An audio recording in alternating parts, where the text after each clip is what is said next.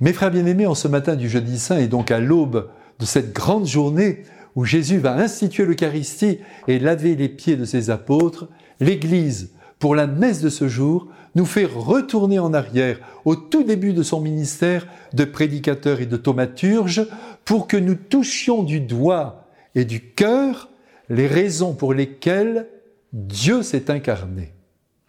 Mais avant d'avancer plus avant, allons avec lui à Nazareth, le village où il a grandi. Et nous pouvons imaginer la joie qu'il a ressentie en retrouvant Marie, sa mère, avec laquelle il a tout de même passé une grande partie de sa vie, et là il va passer une belle partie de la journée. Et c'est l'occasion de rappeler que les liens familiaux, et notamment les liens filiaux, d'enfants à parents, de parents à enfants, dans la mesure du possible, doivent être maintenus. Certes, dans une juste mesure, que voulez-vous, c'est normal, on reste père et mère jusqu'à la fin de sa vie. Je vois de nombreuses personnes âgées qui continuent d'ailleurs de veiller sur leurs grands-enfants, de s'inquiéter de leur sort, même si ces derniers ont dépassé la cinquantaine. Et bien sûr, on reste aussi les enfants de nos parents, jusqu'à la fin de notre vie. Et il n'est d'ailleurs pas rare qu'à l'heure de la mort, alors que les parents sont partis pour l'autre monde depuis longtemps, qu'on entende un vieillard appeler sa mère maman.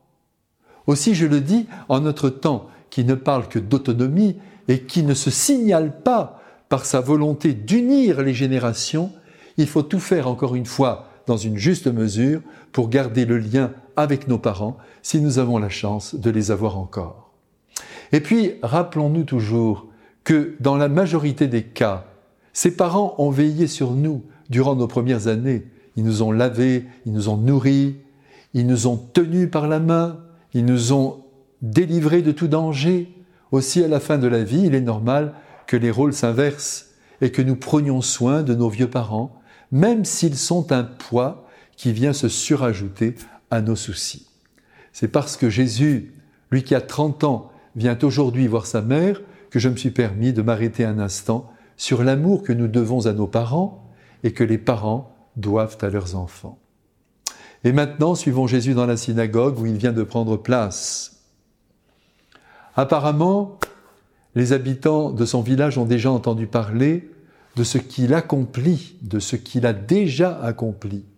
Et le miracle de Cana euh, s'est répandu sans nul doute dans toute la région. Si bien qu'on lui tend le rouleau de la loi hasard ou providence, il tombe sur le passage du prophète Isaïe qui prophétise sur la figure du Messie, ce personnage mystérieux, envoyé par Dieu à la fin des temps, ouvrant la porte à une ère de paix et de bonheur.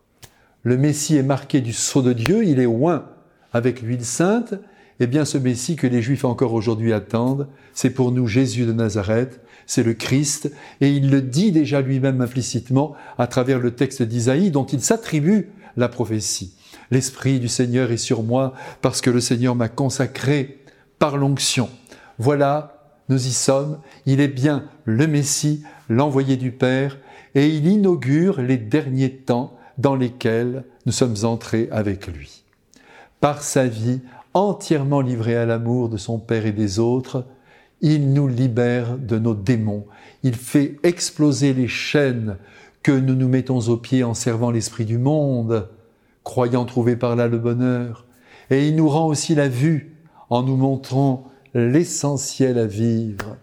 À nous de le contempler, de le suivre, de l'écouter dans son évangile pour découvrir ce que Dieu notre Père attend de ses enfants les hommes. Que Jésus le Messie, le Fils unique de Dieu, nous bénisse avec le Père et l'Esprit Saint. Nous en avons grandement besoin pour garder le cap sur l'éternité qui nous attend. Amen.